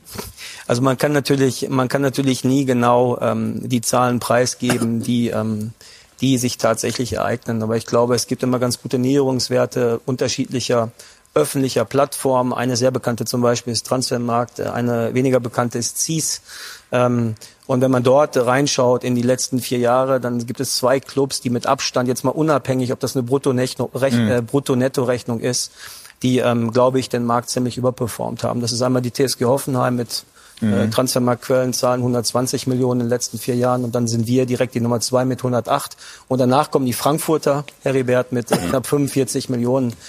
Ähm, unabhängig, was daraus jetzt sich mal brutto-netto ergibt, ist es ein ganz klarer Trend, dass der VfB Stuttgart, glaube ich, gerade vor dem Hintergrund dessen, dass sie aus unteren Tabellenregionen stammen im Moment und wir auch äh, einen Zweitliga ja dabei haben, auf dem Transfermarkt einen sehr, sehr guten Job gemacht haben und auch geholfen haben, äh, den Club quer äh, zu subventionieren, was Infrastrukturdefizite angeht. Aber warum kommt denn diese unterschiedliche Betrachtung zustande zwischen Werle und Ihnen? Das war ja gar nicht meine Betrachtung. Also ich habe ja nirgendwo gesagt, dass ja. wir 100 Millionen netto verdient haben, okay. sondern ähm, es ist ja völlig klar, dass im Fußball heute gang und gäbe ist, dass man bestimmte Abzüge in Rechnung mhm. tragen muss, genauso wie man bei Transfers, die man nach außen tut, Kobel, Gonzales natürlich auch Future Bets mhm. in Weiterverkaufsbeteiligung hat, die auch dann nirgendwo auftauchen. Ähm, man könnte die Zahl sehr genau ausrechnen. Ich glaube nicht, dass wir so weit weg sind von den 100. Aber das ist auch gar nicht das Entscheidende. Das Entscheidende ist, dass der VfB Stuttgart immer wieder dazu verpflichtet war und es auch ganz klar vom Sport verlangt wurde, eben auch Spieler zu entwickeln, um sie zu veräußern, um Themen, die sich in den Jahren davor angehäuft haben und in der Infrastruktur mhm. stecken, äh, zu reparieren. Das haben wir getan und das bedeutet am Ende des Tages auch, dass du nicht komplett also wenn du dann stagnierst und deine Leistung hältst, dann machst du schon einen guten Job, weil du immer wieder Substanz verlierst. Ich habe 14 Jahre damit leben müssen, eine schwarze Null zu schreiben. Also den Verein nicht, nachdem wir einmal den Turnaround geschaffen haben, 2006 durch Pokale ins Spiel äh, äh, und durch internationalen Fußball, äh, damit leben müssen. Und das ist wirklich enorm schwer. Und wenn ich mich in die Situation hineinversetze, wenn man mir sagen würde, äh, Amanda Tidis, und äh, Hölzenbein oder äh, werden jetzt in, in den neuen Sportbeirat und ich wäre darüber nicht informiert worden, hätte ich mich ins Auto gesetzt und wäre nach Hause gefahren. Das war klar zu sagen. Und so ähnlich äh, haben Sie das auch empfunden? Ähm, ich, ich, wir können jetzt Alex Werle dazu nicht hören. Also ich kann also jetzt da, damit will ich jetzt also, nicht Janis ja, Amadakidis ja, verletzen. Wir haben, wir, haben, wir haben danach darüber gesprochen. Ähm, ich habe Alex klar die Verwunderung äh, mitgeteilt natürlich. Es gab auch eine Pressemitteilung zu dem Themenkomplex. Aber es ist natürlich ganz klar, dass das etwas mit dir macht. Und ähm, wenn wir über Team reden und äh, Teamfähigkeit reden und ein Team sind, und da müssen wir klar sagen, dass wir ein sehr, sehr gutes Team waren, dann hat das nicht dazu äh, beigetragen, zusammenzuwachsen. Ganz unabhängig davon habe ich mich versucht, der Thematik sehr, sehr offen zu stellen, ähm, habe auch versucht, sehr, sehr schnell öffentlich zu sagen, dass das kein Problem ist mhm. für mich und war es auch keins. So, und das ist auch nicht am Ende ausschlaggebend dafür, dass ich nicht angenommen habe, sondern war nur ein Teil äh, der Entscheidung, das Angebot nicht annehmen zu können. Patrick, wenn ich da kurz ein, einhaken darf. Du sagst, warum stehen die da unten? Ja, und ich mache mir dieses Jahr mehr Sorgen, als ich letztes Jahr gemacht habe. Du hast einen, einen Sportdirektor oder einen sportlich äh, Verantwortlichen, dem drei Leute an die Seite gesetzt werden. Da ist ja grundsätzlich nichts dagegen zu sagen, wenn du sportliche Sach- und Fachkompetenz in den Verein holst. Aber das zu machen, ohne dem Verantwortlichen was zu sagen. Und, und ich habe das ja damals schon gesagt, wenn dem Alex Werle äh, diese Person nicht passt oder das Gesicht nicht passt oder, oder wie er die Sachen macht, dann soll er es ihm sagen. Aber du brauchst dich doch nicht wundern, wenn du als, als Verein Probleme bekommst, ob das jetzt ein Glaubwürdigkeitsproblem mhm. ist oder ob das jetzt ein Führungsproblem ist, wenn du so, so die Personalien abarbeitest und Leute in den Verein bringst, ohne dem Verantwortlichen was zu sagen. Und, und vielleicht sollte man dann, und das, das, das filtert ja herunter, das ist ja nicht immer das, was auf dem Platz passiert, das ist ja nur, was wir sehen. Nur viele Sachen, die sind ja dazu, dadurch zu erklären, was vielleicht etwas mhm. weiter oben passiert. Und ich glaube, in, in Stuttgart ist das so ein Fall im Moment, dass der, der sportlich Verantwortliche oder der Trainer zum Teil das ärmste Schwein ist, weil er nicht mehr handeln kann oder nur das machen kann, mhm. was halt die ganze Woche über passiert. Arbeiten die eigentlich ehrenamtlich? Also jetzt Kedira Lahm oder, oder wer, in welcher Größenordnung spielt sich das ab? Wissen Sie das? Das kann ich, das kann ich nicht beurteilen. Mhm. Aber äh, ehrenamtlich äh, wird das sicherlich nicht sein. Eher nicht, okay. Trauen Sie dem VfB Stuttgart den Klassenerhalt zu? Also zuerst mal muss man ja sagen, es ist äh, sowohl oben als auch unten in der Liga äh, sehr eng geworden. Das hat äh, keiner so wirklich erwartet. Äh, und jetzt, äh, äh wo Schalke jetzt auch noch so einen Big Point macht gegen den VfL Bochum, äh, glaube ich, ist es unten so dicht wie seit Jahren nicht mehr. Und äh, deswegen glaube ich, ist das Rennen total offen. Und äh, wer jetzt also jetzt zu sagen, äh, die, die schaffen es nicht, äh, ist einfach, es wäre einfach vermessen. Es stehen, glaube ich, fünf Clubs. Ja, sicherlich auch nicht klug in der Position. Auch nicht klug und, äh, aber es sind, glaube ich, fünf Clubs, die ein oder zwei Punkte noch auseinander liegen. Und insofern insofern ist es, glaube ich, äh, unglaublich spannend unten wie oben in dieser Saison und äh, äh, alle diejenigen ein bisschen Lügen gestraft, die gesagt haben, die Bundesliga ist langweilig. Ich glaube, dieses Jahr erleben wir eine super spannende Bundesliga. In diesem Jahr ist es definitiv so. In den vergangenen Jahren, so ehrlich müssen wir sein, war es jedenfalls im Titelkampf nicht immer der Fall. Schauen wir auf die Bayern. Sind die Startler für Paris? Ja, ich denke schon. Aber sie müssen sich äh, auf, auf die Mannschaft einstellen. Und ich glaube auch die Mannschaftsaufstellung hat es schon verraten, äh, dass äh, Nagelsmann äh, das äh, Paris-Spiel schon im Auge hatte und die, die Aufstellung von Stanisic äh, hat sicherlich etwas zu bedeuten. Und man hat ja auch in Paris gesehen mit, mit Mbappé und seinem Erscheinen. Als er dann kam. Als er dann kam, was den FC Bayern erwartet. Auf der anderen Seite gibt es Kombinationszüge der Bayern, die sind so professionell und so großartig, dass Bayern für mich nach wie vor absolut Favorit ist. Also äh, Mbappé jetzt Rekordtorschütze von Paris Saint-Germain hat jetzt gegen Nantes sein 201. Pflichtspieltor erzielt. Äh, Neymar wird nicht dabei sein. Messi, Mbappé klingt ja nun so schlecht auch nicht, Didi. Und äh, Thema Stanisic, Cancelo, ist es spielt überhaupt keine Rolle, ist ja eigentlich geholt worden, vermutlich oder vermeintlich gerade für die großen Spiele. Wie bewertest du das? Ja, ich verstehe es nicht. Ich verstehe es nicht. Und ich bin auch der Meinung, dass sie weiterkommen sollten. Sie haben sich eine hervorragende Ausgangsposition äh, verschaffen. Dann hast du natürlich diese Thematik oder Problematik mit Sané und Nabri, die im Moment äh, etwas lustlos äh, über den Platz traben. Und Schließt du dich der Kritik von, von Lothar an, von Lothar Matthäus, unserem Sky-Experten gestern beim Topspiel, der gesagt hat, die haben sich überhaupt nicht aufgedrängt. Sie sind eigentlich das Gegenteil von dem, was man Mentalitätsspieler ja, nennt. Ja, da bin ich dabei. Und das geht ja jetzt schon über die letzten Wochen. Und das sind natürlich dann zwei Optionen, die der Trainer möglicherweise am, äh, jetzt am Dienstag oder Mittwoch weniger hat. Und dann diese, diese Cancelo-Personalie. Du holst einen Spieler aus Manche, von Manchester City und ich gehe mal davon aus, dass der Sportdirektor oder der Sportverstand Hasan Salihamidzic dem Trainer Bescheid gesagt hat oder gesagt hat, du, da gibt es vielleicht noch ein Fenster, da gibt es eine Möglichkeit, der hat ein Problem mit dem Trainer in, in, in Manchester, wir können den holen. Jetzt holst du einen Cancelo, der als bester Linksverteidiger oder Außenverteidiger gilt, ob er das ist, das ich mal dahingestellt. Jetzt wenn der gegen Stuttgart, bei allem Respekt von VfB Stuttgart, wenn der gegen Stuttgart nicht spielen kann, ja, wie soll denn der dann gegen Paris oder Real Madrid oder gegen Liverpool spielen können? Mhm.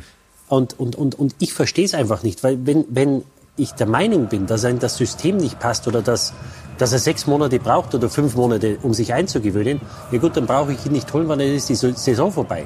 Und was wird sich der jetzt denken, wenn ein Stannis ist, der ein ordentlicher Spieler ist, kein Thema. Nur wenn ich so einen Spieler hole, dann muss er auch spielen. Und deswegen, ich verstehe das nicht. Das bringt natürlich oder birgt natürlich weitere Unruhe. Und das sind alles Sachen, die sind hausgemacht. Ja, also wenn, der wenn ich nicht hundertprozentig überzeugt bin, dass der auch in der Dreierkette, und das erste Spiel hat er ja in der Dreierkette außen gemacht, mhm. aber er kann anscheinend keine Position dieser drei spielen. Ja, heißt ähm, halt, dass er nach vorne eben sehr gut ist, ja, nach das hinten. Das wussten Sie ja vorher, Patrick, das wussten Sie ja vorher. Ich kann doch nicht so einen Spieler holen und jetzt den Stanisic vor ihm spielen lassen. Also, mhm. was, was denkt sich denn der Junge? Sven, Sie kennen den englischen Markt. Was halten Sie von Cancelo? Ich glaube, dass das äh, Thema eher ein systematisches ist. Also äh, in dem Moment, wo Julian Dreierkette spielt, äh, ist er eben keiner der drei Positionen der Innenverteidiger. Mhm. Ähm, Stanisic hat den rechten Innenverteidiger gespielt. Das heißt, in dem Spiel beim VfB Stuttgart war eigentlich die Position, die ein Cancelo hätte spielen können, entweder die von Alfonso Davis, der, muss man sagen, herausragendes Spiel gegen die Stuttgarter gemacht hat und ich glaube nicht wirklich zu verdrängen ist und auf der anderen Seite hat Koman gespielt. Das ist natürlich auch äh, jetzt nicht kein Kleinkaliber, was er da vor sich hat. Ähm, das zeichnet die Bayern aber am Ende des Tages auch aus und ähm, und deswegen denke ich, dass in dem Moment, wo Julian Dreierkette spielt, die beiden Wingback-Positionen oder Schienenspieler, wie man es mm. nennen mag, ähm, offen sind und da, da hat er starke Konkurrenz mit Alfonso und King. Warum erreichen nach Ihrer Einschätzung Sané und Gnabry offensichtlich nicht die Konstanz ihrer großen Vorgänger Robben und Ribéry?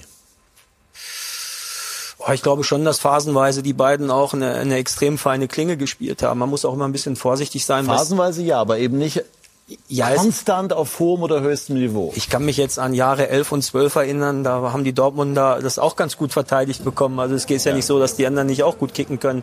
Aber um, um darauf zurückzukommen, ich glaube, man muss auf zwei Dinge ähm, auch aufpassen bei Serge und bei Leroy.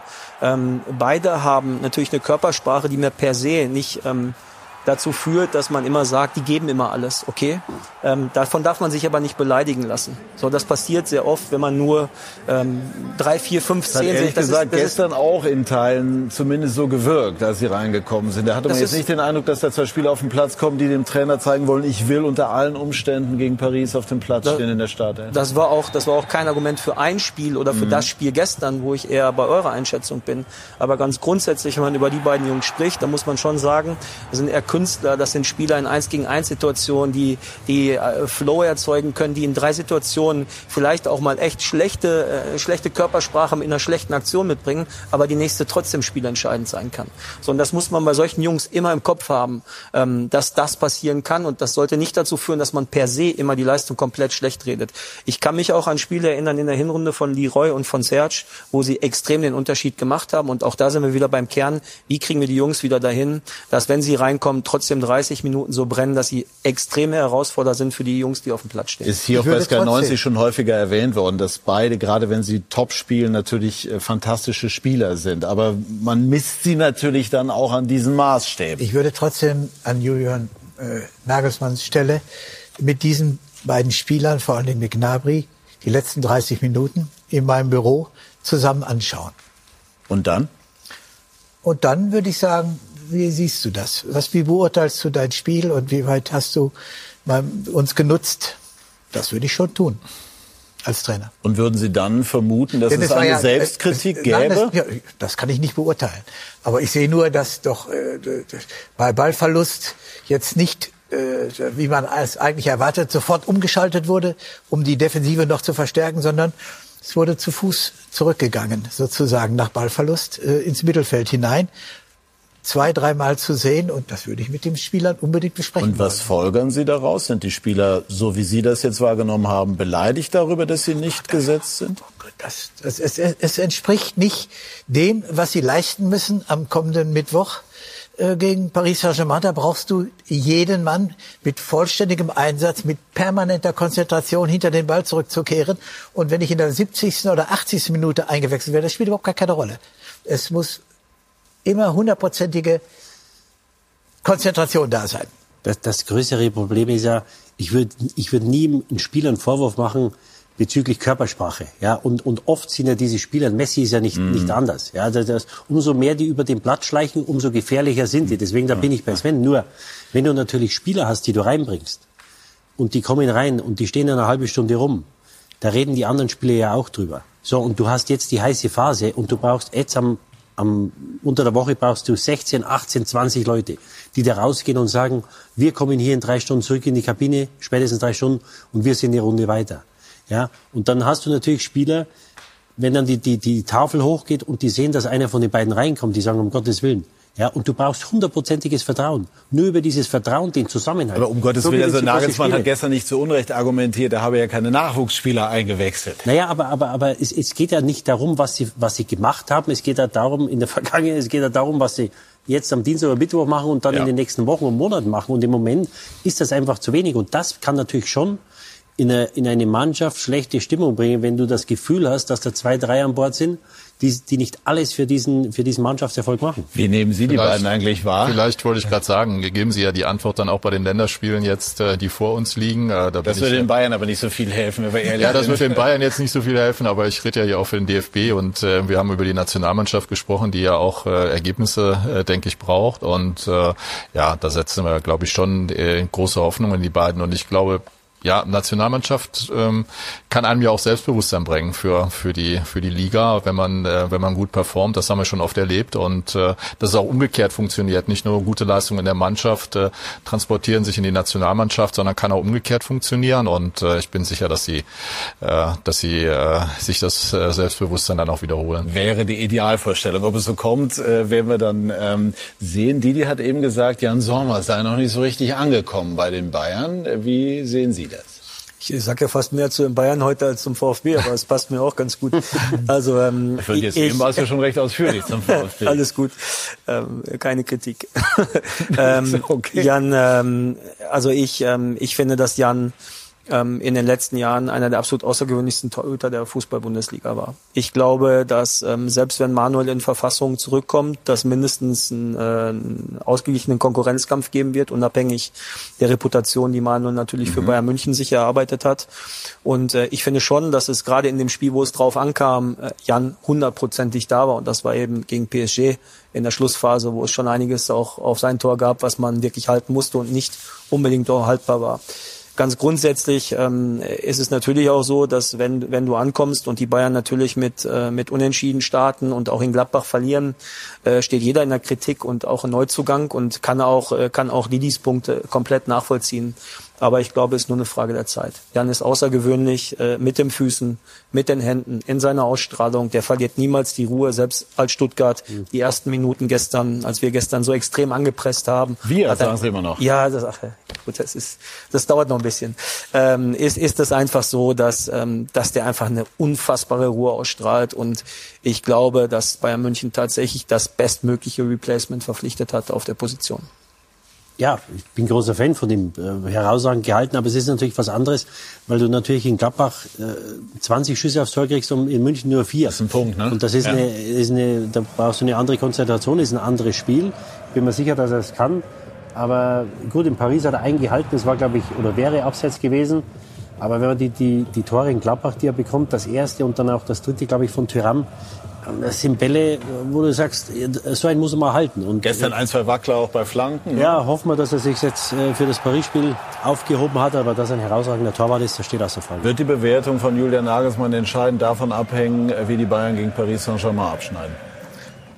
Die Bewertung oder die Aufstellung? Die Bewertung von Julian Nagelsmanns Schaffen ja, er, er wird damit leben müssen, wenn der FC Bayern nach, einer 1, nach einem 1-0-Sieg in Paris jetzt äh, ausscheiden würde, zum zweiten Mal ausscheiden würde, dann wird der Druck immens, zumal die deutsche Meisterschaft nicht entschieden ist. Äh, äh Pokal ist auch äh, äh, fragil. Dann gerät er schon unter Druck. Aber die Statements, die hier äh, Herbert Heiner abgegeben haben und äh, Hasan äh, Salihamidzic abgegeben haben, die sind aber doch sehr eindrucksvoll und sehr überzeugend, dass sie zu diesem Trainer stehen und dass sie diesen Trainer ausgewählt haben, dafür sehr viel Geld bezahlt haben. Und äh, so schnell wirft man eine solche Entscheidung nicht um. Und ich denke auch, dass der immer noch einflussreiche äh, Uli Hoeneß äh, äh auch sehr stark zu Nagelsmann tendiert. Also ich glaube, dass er sehr sicher ist. Aber wenn man in drei Wettbewerben kein, wenn kein Titel dabei herauskommt, das hat ja auch äh, Felix Magath erfahren müssen, der Titel geholt hat. Und Kovac, der auch Titel geholt hat.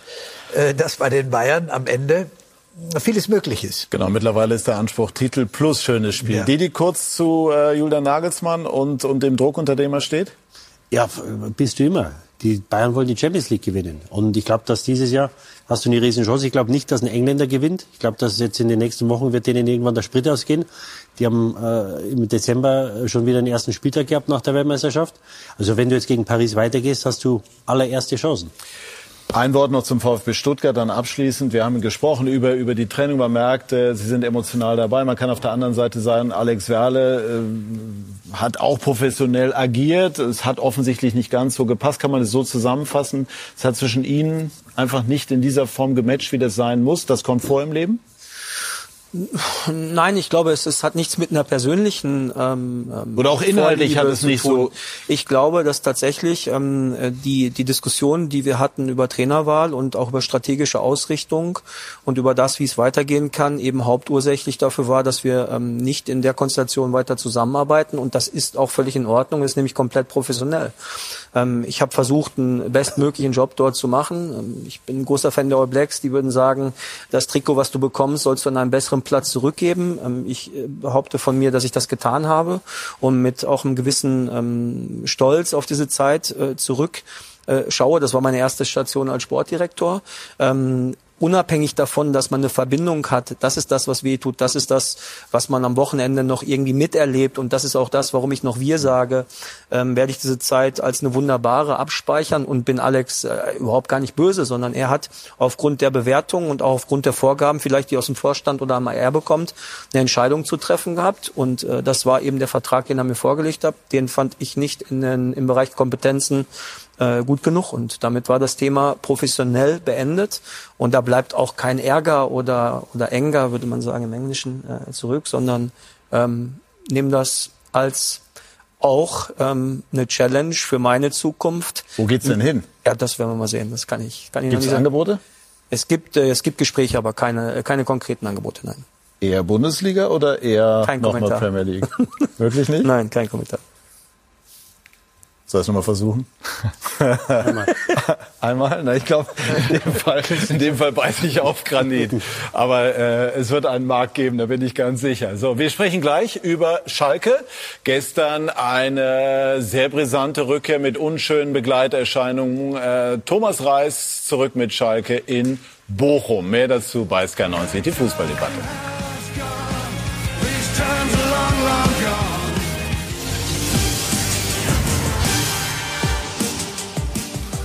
Wir sind zurück bei SK90, die Fußballdebatte und sprechen über das, wie nennen wir es, kleine Revierderby Bochum gegen Schalke. Thomas Reis lange erfolgreich in Bochum unterwegs gewesen, aber mit oder unter Misstönen dann gegangen, kehrte gestern Kai Dittmann zurück. Trotz Schmähplakat und Auswärtssieg dezenter Jubel für Thomas Reis beim Ex-Club im VfL Bochum. Der spielt den Blau beim ersten Durchgang besser, aber kurz vor der Pause sorgten die Bochumer selbst für die Schalker Führung. Manuel Riemann mit einem Slapstick-Eigentor bei einem der weniger Schalker Angriffe. Er boxt den Ball selbst über die Torlinie. In Durchgang 2 fehlte dem VfL die Wucht. Schalke nach wie vor eisekalt. Die 79. Minute. Salazar Bülter das 2 zu 0. Er hatte schon gegen den VfB aus Stuttgart getroffen. Kurze Aufregung danach beim vermeintlichen 1 zu 2 für den VfL aus Bochum. Der Treffer allerdings wurde vom VAR zu Recht zurückgenommen. Torschütze Schlotterbeck mit der 31 stand beim letzten Kontakt im strafbaren Abseits. Denn Hofmann sein Mitspieler war zuvor zuletzt am Ball. Schalke feiert den ersten Auswärtssieg und übergibt die rote Laterne an Thomas Letsch und Bochum. Ja, ich, ich habe ja auch immer wieder versucht, der Mannschaft mitzugeben, dass man sich gewisse Dinge ähm, verdient und erarbeitet. Und wir waren immer nah dran. Jetzt ist im Moment das Quäntchen Glück auf unserer Seite. Wir müssen schauen, dass wir ähm, ja, damit auch nicht zufrieden sind. Also wir haben äh, heute den nächsten Schritt getan. Ich habe ja schon gesagt, äh, es sind noch einige Schritte zu gehen. Aber wir sind natürlich froh, dass wir, dass wir aufschließen konnten, weil wir wurden ja auch schon, äh, es wurde auch schon gesagt, dass wir, dass wir schon abgestiegen sind. Und deswegen ähm, bin ich froh, dass die Mannschaft ähm, alles investiert. Und wir wollen natürlich schauen, dass wir die, die Liga halten. So, im Derby, im Revierderby am kommenden Wochenende treffen die beiden einzigen in der Rückserie noch ungeschlagenen Ziels aufeinander, Schalke und Dortmund. Das ist eine aktuelle Sendung und deshalb, Didier Hamann hat es eben gesagt, 6 zu 0 steht's gerade in Liverpool gegen Manchester United, bei dem Derby im Grunde auf der Insel überhaupt. Sie kennen Jürgen Klopp aus ihrer Zeit in Dortmund. Christian Heidel hat heute bei den Kollegen von Bild TV gesagt, er wisse, was Jürgen Klopp machen werde. Sie auch? Nee, aber ich hoffe, dass er bleibt, weil ich glaube, dass ähm, ähnlich wie der Fit zu Borussia Dortmund, der zu Liverpool ein außergewöhnlicher ist und er natürlich einen unfassbaren Job da gemacht hat. Ähm, ich durfte ja in Dortmund hautnah dabei äh, sein und habe ihm auch ganz viel zu verdanken und hoffe, dass das eine schöne Initialzündung ist, heute dann nochmal die Position 4 zu attackieren. 7-0 höre ich jetzt gerade. Also was, was, löst das, was löst das auf der Insel aus? Ja, das, Das ist, davon äh, aus, was bedeutet das für Manchester? Ja, ich gehe davon aus, dass es das noch nie gegeben hat. Und äh, also Liverpool kann das dringend gebrauchen. Haben wir auch ein Spiel gegen Real Madrid. Es wird ihnen vielleicht noch mal Hoffnung geben, dass sie den 7-0 würde Drei-Tore-Rückstand reichen. drehen können. Und ähm, ja, viele dachten, United ist wieder da. Ja. Aber das ist natürlich ein Dämpfer. Das kann man so sagen. Das ist ein Dämpfer. Zumal, zumal United wirklich unter Erik äh, sich Erik wahnsinnig gut entwickelt gut. gehabt, äh, hat. Ähm, äh, gibt aber auch solche Spiele, wir hatten auch in der Bundesliga das eine oder andere Spiel, was mal 6-0 ausgegangen ist, Freiburg-Gladbach, wo es auch zur äh, Halbzeit 3-3 hätte stehen können. Wer weiß, wie der Spielverlauf war, aber ist schon irre. Ja. Gewaltig, gewaltig. Jetzt kommen wir zu dem, was gestern passiert ist. Und ähm, das klang auch eben im Beitrag von Kai Dittmann schon an, Herr Neuendorf. Es gab äh, unter anderem ein, ein sehr unschönes ähm, Plakat und da ging es darum, dass Thomas Reis wörtlich zitiert äh, wurde dort als Bastard, ehrenloser Bastard bezeichnet. Wenn du kein ehrenloser Bastard bist, wer dann? Das ist äh, mindestens mal beleidigend. Ähm, wie sehen Sie so etwas als DFB-Präsident äh, unter dem Aspekt Verrohung von Sprache? Und Verrohung von Sprache kann irgendwann auch zu Verrohung äh, von Handlungen führen. Ja, wir beklagen uns ja oft darüber, wie der Umgang ist und welche Konsequenzen das dann auch hat. Äh, und ich, ich äh, für den Einzelnen und für die Person, die es dann betrifft. Und äh, also da ist für mich schon eine ganz klare Grenze. Also wenn wenn es ins Persönliche geht und das ist hier die Grenze auf jeden Fall überschritten, dann finde ich schon, dass glaube ich einzelne Gruppen oder oder einzelne Personen unter den sogenannten Fans dann auch wirklich zu weit gehen. Wir können uns nicht einerseits darüber beklagen, dass dass es dann auch immer wieder wieder Vorfälle gibt von Menschen, die, äh, die das psychisch so mitnimmt, dass sie, dass sie sozusagen auch äh, regelrecht krank werden über solche Ereignisse. Und dann sehen wir solche Plakate oder Transparente. Und das, das finde ich äh, übersteigt das, was, was vertretbar ist. Und ich finde ehrlich gesagt, ähm, Thomas Reis hat da noch sehr gut reagiert, er hat den Ball da nicht aufgenommen, er ist sehr ruhig geblieben, er hat es nicht kommentiert. Und ich glaube insgesamt hat der Verein ähm, VfL Bochum und das weiß auch glaube ich jeder der im Stadion war oder die allermeisten, die im Stadion waren, äh, ihm sehr, sehr viel zu verdanken. Er hat da, äh, glaube ich, super Arbeit geleistet, schon äh, vor seiner Zeit als Trainer der, der, der Bundesligamannschaft. Und, ähm, und insofern ist es, äh, glaube ich, noch befremdlicher, wenn man dann solche Plakate liest. Ich finde das mehr als kritisch ähm, und ähm, ja, hoffe, dass sowas unterbleibt. Das ist, wird äh, äh, leider so ein bisschen, hat man die, das Gefühl, dass es in dieses Persönliche äh, stärker reingeht und das finde ich eine Entwicklung, die finde ich äh, sehr bedenklich. Ja, also ich, ich weiß nicht, ob es, natürlich ist der DFB das Organ, das über allem steht. Nur ich weiß nicht, ob das Aufgabe des DFB ist, solche Sachen zu regeln. Ich würde mir da oft wünschen, wir hatten die Diskussion, glaube ich, schon mal hier, dass die, dass die Vereine mehr tun, um diese Leute da rauszusuchen. Ja, regeln kann das der DFB nicht, aber natürlich ja, hat man natürlich, eine, eine Haltung denn, dazu. Ja, aber was soll ne? ja, natürlich ja, hat er eine Haltung. Klar, und, und, dass sie das verurteilen, das steht ja außer Frage. Nur da müssten doch die Vereine dann mal hingehen und sagen, die wissen ja, wer die Leute sind, die da stehen. Was kann man da tun, Herr Ribert? Sie haben es selber erlebt. Ich habe es ich hab's erleben müssen, dass äh, ich in Gesprächen mit der Deutschen Bank war und äh, in Dortmund das deutsche Randalemeister Eintracht Frankfurt äh, das Plakat gezeigt wurde, was für den Verein nicht nur nicht zielführend war, sondern was dem Verein richtig geschadet hat. Die Diskussion mit diesen extremen Gruppen äh, führt aber nicht zu einem Ziel. Ich habe dann auch versucht, das ihnen klarzumachen oder das zu erläutern, äh, dass es gibt eine radikale Gruppe, die äh, Wohlgefallen daran findet, dass wir hier heute in dieser Sendung über diesen Sachverhalt sprechen. Mhm. Das heißt, die Provokation ist ein Teil äh, der äh, von radikalen Ultras, mit der alle Vereine leben müssen. Trotzdem dürfen wir nicht aufgeben, äh, indem wir an den Großteil der äh, Ultras und Fans appellieren, die das nicht teilen. Aber diese doch vorwiegend ganz jungen Leute äh, suchen die Provokation und ein solches ist ja kaum zu überbieten an Beleidigung, äh, wie das dem, dem äh, Reich wieder, widerfahren ist. Und Gut, jetzt können wir nicht nachprüfen, wie die Altersstruktur der derjenigen der war, die dieses Plakat der, ist. kennt sich oder ja. der, der Hans-Peter Willis, was ja. sollen die tun? Mhm. Sie können, den, können nur den Dialog suchen.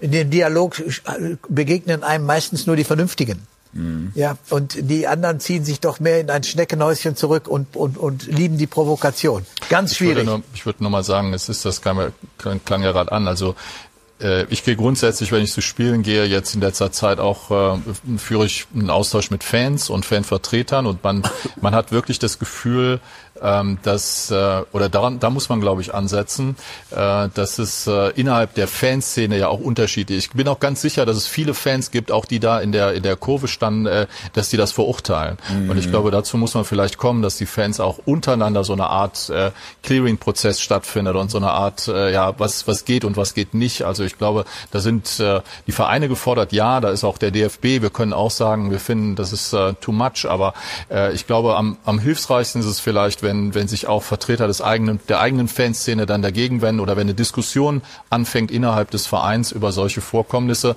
Das scheint mir auch äh, wichtig zu sein an der Stelle. Kurz sportlich, äh, warum hat Schalke unter Reis offensichtlich die Kurve bekommen? Erstaunlicherweise, indem sie äh, wahrscheinlich im Wintertrainingslager es genutzt, äh, ausgenutzt haben, um körperlich weiterzukommen, denn die Mannschaft wirkt ja äh, auch mit Neuerwerbungen gespickt, wirkt doch sehr äh, äh, dynamisch es ist jetzt nicht, ist jetzt nicht die feine Klinge, die sie spielen. Ich muss einmal lachen, so ja. dynamisch wie auch Mirko Slomka hinter den Kulissen. Daher kurz dieses äh, Geräusch, äh, Mirko Slomka, der beim Thema Schalke so emotional ist, dass er sich da kaum zurückhalten kann. Na, äh, äh wie gesagt, die Mannschaft wird geschlossen und es setzt eine gewisse Eigendynamik durch diese 0-0-Spiele, eine Eigendynamik äh, in Bezug auf Selbstvertrauen setzt ein und das hat man im Bochum-Spiel auch schon gesehen es ist immer noch keine großartige Mannschaft. Also da muss man sehr zurückhaltend und sehr vorsichtig sein. Aber sie hat Teamgeist. Es ist eine Aber Mannschaft. Sie haben Geschlossenheit und sie haben eine, eine Fitness, eine läuferische Fitness, die ist zu sehen. Und mit der Entschlossenheit, in der sie Zweikämpfe führen, äh, hat schon einen besonderen, äh, ist schon besonders. Und besonders ist auch, was ihr Ex-Club macht, Borussia Dortmund. Die fahren jetzt zum Derby nach Schalke. Ich habe es ja eben schon gesagt, die beiden ähm, ja noch ungeschlagenen Teams in der Rückserie. Was erwarten Sie da? dass Schalke äh, seine Serie einbüßen wird. Ähm, bin mir sehr sicher, dass äh, Edin äh, Terzic, der sicherlich einer meiner besten Freunde im Fußball ist, ähm, weiterhin äh, die richtigen äh, Maßnahmen ergreifen wird. Ich glaube, dass Edins Arbeit gerade auch mit dem Verlust von Erling Haaland und wenn man sich dann noch überlegt, dass der direkte Ersatz Sebastian Haller so lange ausgefallen ist, ähm, einen herausragenden Job macht, ähm, auch einer der wenigen jungen Trainer ist, die äh, nicht eben mit Bayern München etwas gewonnen haben, sondern eben schon mit Borussia Dortmund als Interimstrainer ähm, und der wirklich äh, wieder Tugenden äh, zum BVB zurückbringt, die außergewöhnlich sind und die den BVB auch ausgemacht haben. Und ähm, von daher glaube ich, dass, dass die Borussen das Revierderby ziehen werden. Ja oder nein? Und Meister werden können?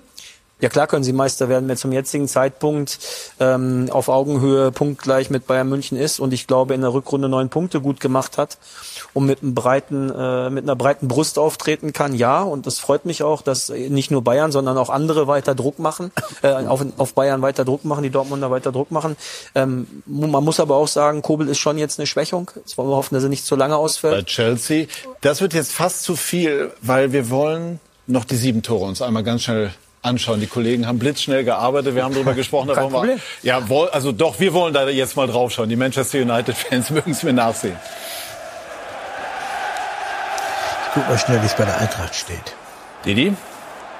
Ja, ähm, also Gag, Salah? Gagbo das erste Jahr, Salah wurde, ja, äh, ja. Ja, es war stark von Gagbo, der hat jetzt Ja. einige Tore gemacht, das zeigt ja, das ist natürlich Nun jetzt, immer wieder was, auch, äh? Ja. was das Selbstvertrauen ausmacht. Äh, Salah war etwas in der Kritik, dass er nicht derselbe Spieler ist, seit er den Vertrag unterschrieben hat. Und Nunes, der alles macht, bis auf die Tore, aber heute hat er auch zwei gemacht. Und ähm, Das war dann eigentlich wieder ein klassischer Salah. Das war dann nochmal Firmino. ja, und das Also, ist die Krönung. Äh, Diese Woche wurde bekannt gegeben, dass er den Verein verlassen wird. War ein Wahnsinnsspieler für Liverpool. Wird, äh, am letzten Spieltag wird er einen sensationellen Abschied bekommen. Ähm, und das war die, das i-Tüpfelchen, das Firmino das letzte Tor macht. Der Torwart darf die Hände einsetzen. Das ist doch richtig. Oder Das ich ist falsch? die Erkenntnis des heutigen Abends. Und ich weiß nicht, ob Yannick und Mirko das noch steigern können. Schwer. Ich weiß es nicht, Mirko. Der Torwart darf die Hände einsetzen. Wir haben ein paar schöne Szenen, die wir gleich noch zeigen können aus der Analyse von dem letzten Spiel dieses Spieltags.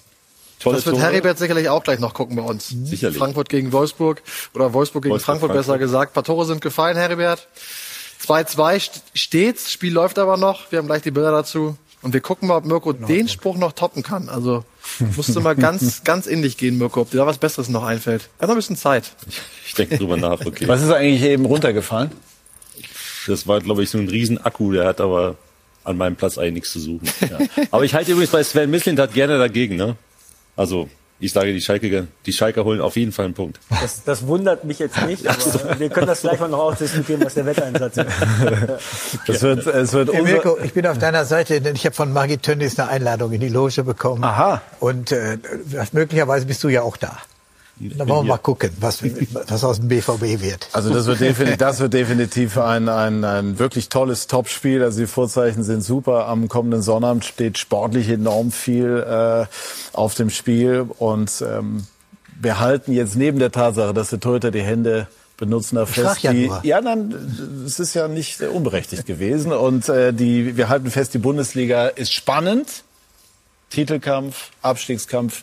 Wir halten fest, wir wissen leider nicht, was Sven Mislintat in Zukunft macht, aber... Ja, weiß ich ja selbst noch nicht. Ach so, okay, Also ja.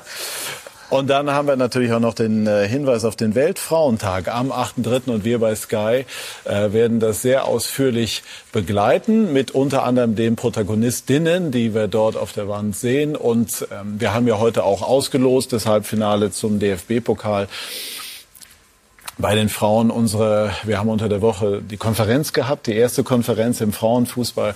Äh, das war ein großer Erfolg, hat auch viel Spaß gemacht, dort reinzuschauen. Und jetzt sind wir insoweit, sind wir einmal so jetzt so, haben wir das gesamte Spektrum abgedeckt.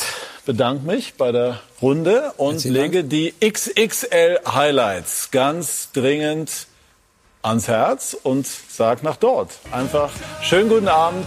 Dankeschön für Ihr Interesse. Machen Sie es gut. Tschüss und auf Wiedersehen. Let's go!